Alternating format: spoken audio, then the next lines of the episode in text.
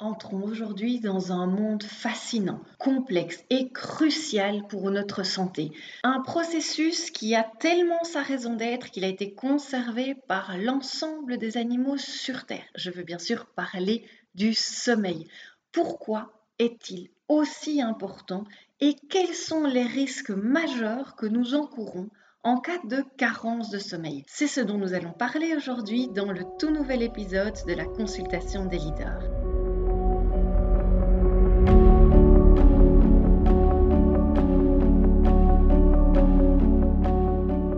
Bienvenue à la consultation des leaders, le podcast pour une santé à haut rendement. Je suis le docteur Charlène Kinard, médecin belge et entrepreneur.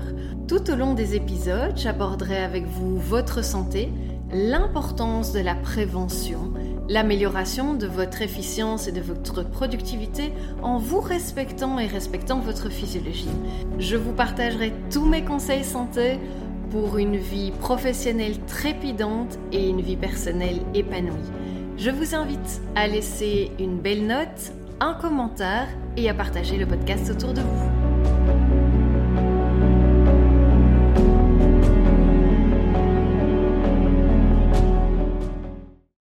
Bonjour à tous, chers auditeurs et chères auditrices. C'est un plaisir aujourd'hui pour moi de vous retrouver pour le tout nouvel épisode de la consultation des leaders. J'ai envie aujourd'hui de vous parler du sommeil. C'est un sujet qui me touche particulièrement puisque j'ai eu pendant très longtemps une grosse carence en sommeil. Je suis passée par beaucoup de périodes d'insomnie, de cauchemars, de mauvais sommeil et de toutes sortes de dérégulations liées à ça.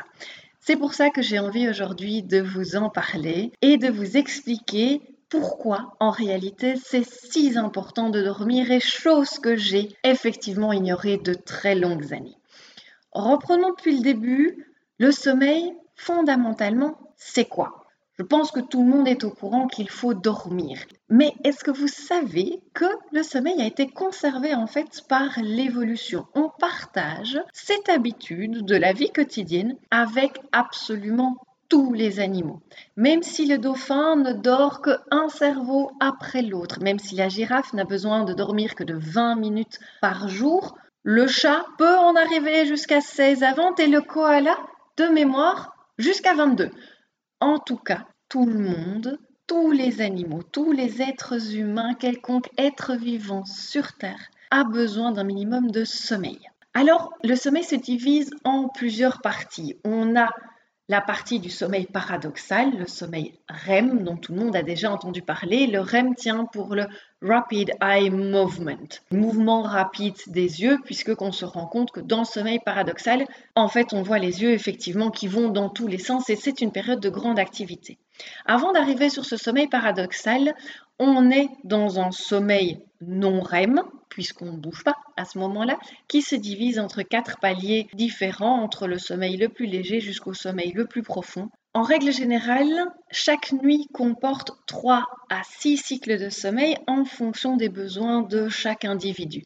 Et chaque cycle dure approximativement 90 minutes. Ça, on va dire, c'est pour la théorie. Il y a une hormone qui est indispensable et qui règle tout ce processus du sommeil, c'est la mélatonine. Vous en avez probablement déjà entendu parler. C'est elle qui est influencée par le jour et la nuit. Et donc en hiver, c'est tout à fait normal en fait qu'on se sente beaucoup plus fatigué plus tôt parce qu'il fait aussi noir plus tôt. Notre mélatonine a été libérée et nous dit attention, il fait noir dehors, c'est maintenant le moment d'aller faire dodo. Cette mélatonine peut aussi être utilisée en cas de trouble du sommeil, par exemple, pour justement aider à l'endormissement de manière naturelle. Je suis en train déjà de parler ici des hormones et ça fait partie de toute la physiologie du sommeil. Donc comment est-ce que concrètement ça se passe? Parce que nous avons juste conscience d'être allongé, d'être au repos, de régénérer un petit peu de l'énergie et en fait d'être plus alerte le matin que le soir. J'espère en tout cas pour vous Sinon, il y a clairement un problème. Prenons du principe que vous ayez un bon sommeil ou que du moins vous voulez faire attention à votre sommeil et donc viser un sommeil le plus idéal qu'il soit. Quand nous dormons, nous sommes généralement allongés. Enfin, moi, du moins. Je m'allonge clairement pour dormir, que ce soit quand je fais une sieste dans le canapé ou dans mon lit vraiment pour ma nuit. Et j'ose espérer que vous n'ayez pas besoin de vous asseoir pour dormir. Donc partons du fait que nous soyons bien allongés quand nous dormons, ce qui est très important évidemment. À ce moment-là, on ne fait pas juste que recharger notre énergie ou permettre à notre corps de dormir. Il y a beaucoup plus de choses que cela qui se mettent en place. J'ai parlé de la mélatonine, qui est l'hormone du sommeil. Il y a encore d'autres hormones qui interviennent pendant le sommeil. La deuxième hormone majoritairement active durant le sommeil, c'est la GH, cette fameuse hormone de croissance qui permet en réalité non pas de grandir chaque nuit, à un certain moment on a fini, on finit même par rapetissir. Mais la GH est là surtout pour faire la régénération tissulaire, pour pouvoir permettre au corps de cicatriser. Est-ce que vous avez déjà remarqué que quand vous aviez une blessure quelque part, par exemple, moi je me suis blessée ici au niveau du pouce, eh bien, la cicatrisation est beaucoup plus efficace, beaucoup plus rapide pendant le sommeil. La prochaine fois que vous avez une coupure, vous penserez à moi et vous allez voir effectivement entre le jour et la nuit à quel moment est-ce que ça cicatrise le mieux. C'est sûr que chaque nuit, on n'a pas nécessairement besoin de cicatriser. J'ose espérer pour vous, comme pour moi, que je ne suis pas blessée toutes les nuits. Simplement, il y a un turnover cellulaire. On ne reste pas avec nos mêmes cellules durant toute notre vie. Ces cellules ont aussi le rythme de vie. Typiquement, la peau se régénère en 30 jours. La muqueuse intestinale, ça va même plus vite. Il y a des endroits sur notre corps où le délai est même d'une semaine de régénération. C'est sûr que l'hormone de croissance, on en a besoin et pas juste pour cicatriser.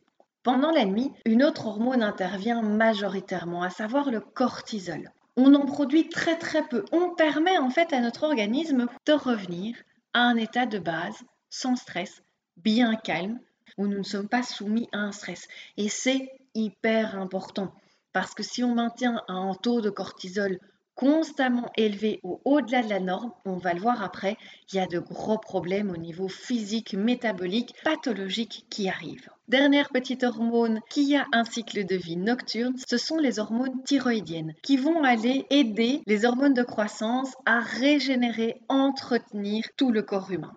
Le sommeil ne permet pas juste une production d'hormones, il permet aussi un drainage et un nettoyage en profondeur de tout le corps humain. Et ça, ça se passe via le système lymphatique. Je vous rappelle, on est bien couché, bien en train de dormir, bien détendu. La circulation se fait aussi beaucoup plus facilement, il y a moindre pression. Cela permet, du coup, de faire circuler tout le système lymphatique et de drainer toutes les toxines que nous avons produites pendant notre journée, où on est définitivement plus actif que juste être couché dans notre lit et nous retourner de temps en temps. Ce qui est nettoyé, c'est ce qu'on appelle les radicaux libres. Les radicaux libres proviennent du stress oxydatif. Je ne rentre pas dans les détails de nouveau, je ne vous fais pas un cours, ça sert à rien. Mais si vous voulez, notre métabolisme qui est actif pendant notre journée produit des déchets ce sont les radicaux libres qui sont très acides. Et notre corps a besoin de garder un pH le plus neutre possible. Évidemment, si on a une accumulation de ces radicaux libres, on a une accumulation de ces molécules hyper acides, on va avoir de gros troubles métaboliques derrière si on n'arrive effectivement pas à les nettoyer. Donc, chaque nuit, tout le monde se met en branle pour aller récurer tout le corps et drainer tout ça, avec la participation évidemment du rein. D'ailleurs, est-ce que vous avez remarqué que vous faisiez plus d'urine la nuit? Petit fun fact, effectivement, les prochains jours, je vous assure que vous allez être surpris. Et en fait, c'est tout à fait normal. À partir du moment où il y a beaucoup de déchets à être éliminés, il y a aussi moins d'hormones de rétention d'eau qui est produit la nuit et donc du coup, on favorise le drainage, on favorise l'élimination de toutes ces toxines au niveau du rein majoritairement. De plus, les chercheurs ont remarqué que le sommeil améliorait la sensibilité à l'insuline. Ce qui est évidemment très intéressant quand on sait qu'une des plus grandes maladies de notre époque est le diabète de type 2. Et c'est quoi concrètement le diabète de type 2 C'est une résistance en réalité à l'insuline qu'on produit naturellement. Les récepteurs ne sont plus sensibles ou ne sont plus suffisamment sensibles à l'insuline. Mais ce qui veut dire surtout que quand on dort, on améliore notre sensibilité à l'insuline et donc quelque part on évite l'apparition, la survenue d'un diabète de type 2. Rien que pour ça, moi je trouve ça vraiment cool du coup de dormir. Parce que clairement, le diabète de type 2, c'est pas une maladie rigolote. Il y a plein de complications. Et de nouveau, je vous expliquerai ça, mais sachez vraiment que le fait de dormir augmente votre sensibilité à l'insuline, régule aussi votre appétit, ce qui veut dire aussi que vous ne vous réveillez pas à 3 heures du matin en ayant une faim de loup. Dernière petite chose au niveau de la régulation métabolique, votre température corporelle est aussi diminuée pendant le sommeil. C'est pour ça qu'on propose également de diminuer la température de la pièce dans laquelle on dort pour pouvoir aider le corps à réduire sa dépense énergétique et donc en fait à se mettre en mode éco pendant la nuit avec on baisse de 1 degré sa température et c'est tout à fait normal. Tout ça, c'était les exemples au niveau physiologique, mais il y a aussi beaucoup d'avantages à dormir au niveau de la mémoire et de la productivité. C'est pendant le sommeil que l'hippocampe traite toutes les informations et tous les apprentissages, toutes les expériences que vous avez vécues au cours de votre journée. La consolidation de la mémoire se fait essentiellement pendant votre sommeil. C'est pour ça, à certains degrés d'apprentissage, et si vous venez de faire un blocus, par exemple, si vous venez d'étudier une matière très importante, il est fort probable que vous alliez rêver exactement de ce que vous avez étudié ou que vous alliez commencer à faire des liens pendant votre sommeil.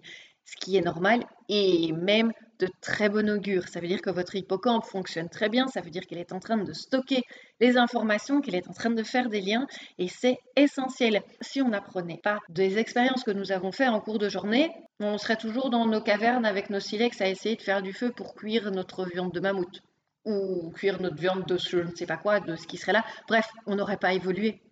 En parlant de concentration, tout ça est également possible parce que le cerveau est chaque nuit nettoyé, comme le reste du corps, si ce n'est que les deux systèmes ne, fonctionnent pas ensemble l'un et l'autre. Le cerveau est tout à fait isolé dans ses méninges du reste de l'organisme. Ça a une fonction très spécifique contre les bactéries pour éviter au maximum que quand on ait une infection quelque part dans notre corps, que ça n'arrive pas de nouveau au cerveau, mais ce qui veut dire aussi c'est que notre cerveau a besoin de son système spécifique à lui de nettoyage.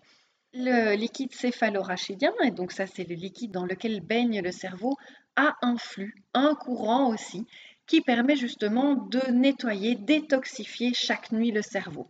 On a d'ailleurs remarqué que les toxines qui étaient les plus libérées et nettoyées étaient les bêta-amyloïdes et les protéines tau, qui sont en réalité en cause dans la maladie d'Alzheimer. Le fait de bien dormir réduirait non seulement le diabète, mais aussi la survenue de la maladie d'Alzheimer et toutes sortes de pathologies neurodégénératives. Je pense que ça vaut très clairement la peine du coup de dormir. Ça évite d'être gros, d'avoir le diabète et de finir complètement dément. Moi, j'achète c'est sûr que tout le monde qui a une dette en sommeil ou qui a un sommeil de mauvaise qualité ne finit pas nécessairement avec un diabète de type 2 ou avec une maladie d'Alzheimer. Il y a encore beaucoup d'autres choses que la carence en sommeil peut provoquer. Notamment, et la première chose qu'on remarque, et je pense que vous avez tous remarqué ça, c'est l'affaiblissement de votre système immunitaire. Qui d'entre vous a déjà été malade les premiers jours de ses vacances quand enfin la pression diminue, quand enfin vous pouvez vous reposer? Vous vous autorisez à commencer à remplir votre dette en sommeil et donc à vous occuper de votre carence en sommeil, il n'y a plus de cortisol, pouf, le système immunitaire se crache littéralement et le premier virus qui passe, c'est pour vous. Et c'est quelque chose qui peut aussi durer très longtemps dans le temps. C'est en fait l'affaiblissement du système immunitaire est hyper sensible au sommeil il n'y a pas que ça. Quand on pousse la carence un petit peu plus loin, on risque des troubles cardiovasculaires, des troubles d'hypertension, voire même jusqu'à un infarctus du myocarde, la crise cardiaque, ou même un AVC. Ce qui sont des choses qui n'arrivent pas quand on n'a pas dormi une nuit, je vous rassure. Mais c'est surtout au niveau de la carence chronique en sommeil. Et les risques ont été affirmés, ont été mesurés dans des études. Il y a une incidence beaucoup plus importante d'hypertension qui, elle, mène à des risques plus importants de faire un infarctus et qui aussi a un risque plus important de faire un AVC. Et ça, ce sont des maladies qui sont effectivement graves et pour lesquelles il est aussi de notre responsabilité de faire en sorte que ça ne nous arrive pas, en fait. On parlait tout à l'heure de la sensibilité à l'insuline et de la régulation de l'appétit. Du coup, on peut tout à fait imaginer, et ça a aussi été clairement démontré, qu'une carence en sommeil donne des risques plus importants du diabète de type 2, je vous l'ai dit, mais déjà simplement même d'une prise de poids et donc de développer une obésité, puisque les hormones qui sont produites par l'estomac pour réguler l'appétit sont tout à fait dérégulées. En cours de journée, on a des cravings, on mange du sucre, il y a des fringales, et tout ça fait en sorte que, de facto, on prend du poids. Tout ça, ce sont des maladies ou des conséquences au niveau physique. Il y a énormément de conséquences aussi au niveau psychique. La concentration est diminuée, les fonctions cognitives sont diminuées. On a des troubles de concentration, c'est se concentrer moins longtemps, moins fort, on retient moins bien, l'apprentissage n'est plus optimal, la productivité est limitée, il n'est plus possible d'effectuer des tâches complexes et la prise de décision est beaucoup moins efficace. On prend des mauvaises décisions on prend des décisions impulsives et on prend des décisions avec beaucoup plus de risques. Il a été démontré que le rapport au risque est tout à fait inversé quand on est fatigué. On a une tendance à sous-évaluer en fait le risque qui fait que dans une situation de prise de décision majeure, dans 85% des cas, ce sont des mauvaises décisions en réalité qu'on peut regretter par la suite. Ça va même plus loin en réalité. On manque de coordination. Même les réflexes physiques sont altérés, ne sont plus aussi vifs que d'habitude. Conduire une voiture dans un état de carence sévère peut s'avérer dangereux aussi parce qu'on risque de s'endormir au volant, bien entendu, mais aussi au vu du fait qu'on évalue moins bien le risque, qu'on prend plus de risques et en cas de survenue d'un obstacle, il faut réagir tout de suite. Le réflexe d'évitement, le réflexe de freiner est nettement moins important, ce qui augmente drastiquement le nombre d'accidents aussi. Au niveau psychique maintenant, tout le monde a déjà été frustré, irritable quand il était fatigué. Et c'est quelque chose qui s'aggrave avec le temps. Au plus la carence est importante, au plus les sauts d'humeur sont très très importants également. Ça peut aller jusqu'au développement en réalité d'une maladie psychiatrique, d'une ou de plusieurs psychoses. L'exemple le plus classique, c'est un trouble bipolaire, qui est un trouble de l'humeur, où on appelait ça avant la maniaco-dépression, où on remarque effectivement des grandes variations de l'humeur qui se prolongent sur plusieurs jours, sur plusieurs semaines, voire sur plusieurs mois. La carence sévère en sommeil peut aller jusqu'à provoquer la mort. Tout le métabolisme, tout le corps humain se dérègle. Donc, vous le voyez, le sommeil est essentiel. Ce n'est pas juste une idée New Age ou une idée qui est apparue avec le développement personnel ou de tout ce mouvement de self-care. Non, non, le sommeil est vraiment essentiel à la survie, essentiel au bon fonctionnement de l'organisme, puisqu'il touche à des régulations métaboliques, hormonales, de nettoyage, de détoxification du corps et du cerveau qui, sans ça, mène à des gros problèmes métaboliques avec l'apparition de maladies comme l'obésité, comme le diabète, comme des maladies neurodégénératives comme Alzheimer, avec aussi des troubles de concentration, des troubles de productivité, jusqu'à arriver à des maladies psychiatriques. Je suis absolument certaine que personne, ni vous, ni moi n'avons envie d'arriver à un tel état de carence avec des telles conséquences qui peuvent être véritablement dramatiques, non seulement dans notre vie professionnelle, mais aussi dans notre vie personnelle. Voilà, j'espère vous avoir convaincu que le sommeil est pour vous indispensable, que vous allez à partir de maintenant y faire véritablement attention. Je vous souhaite une très bonne journée et déjà une bonne nuit réparatrice. À mardi prochain.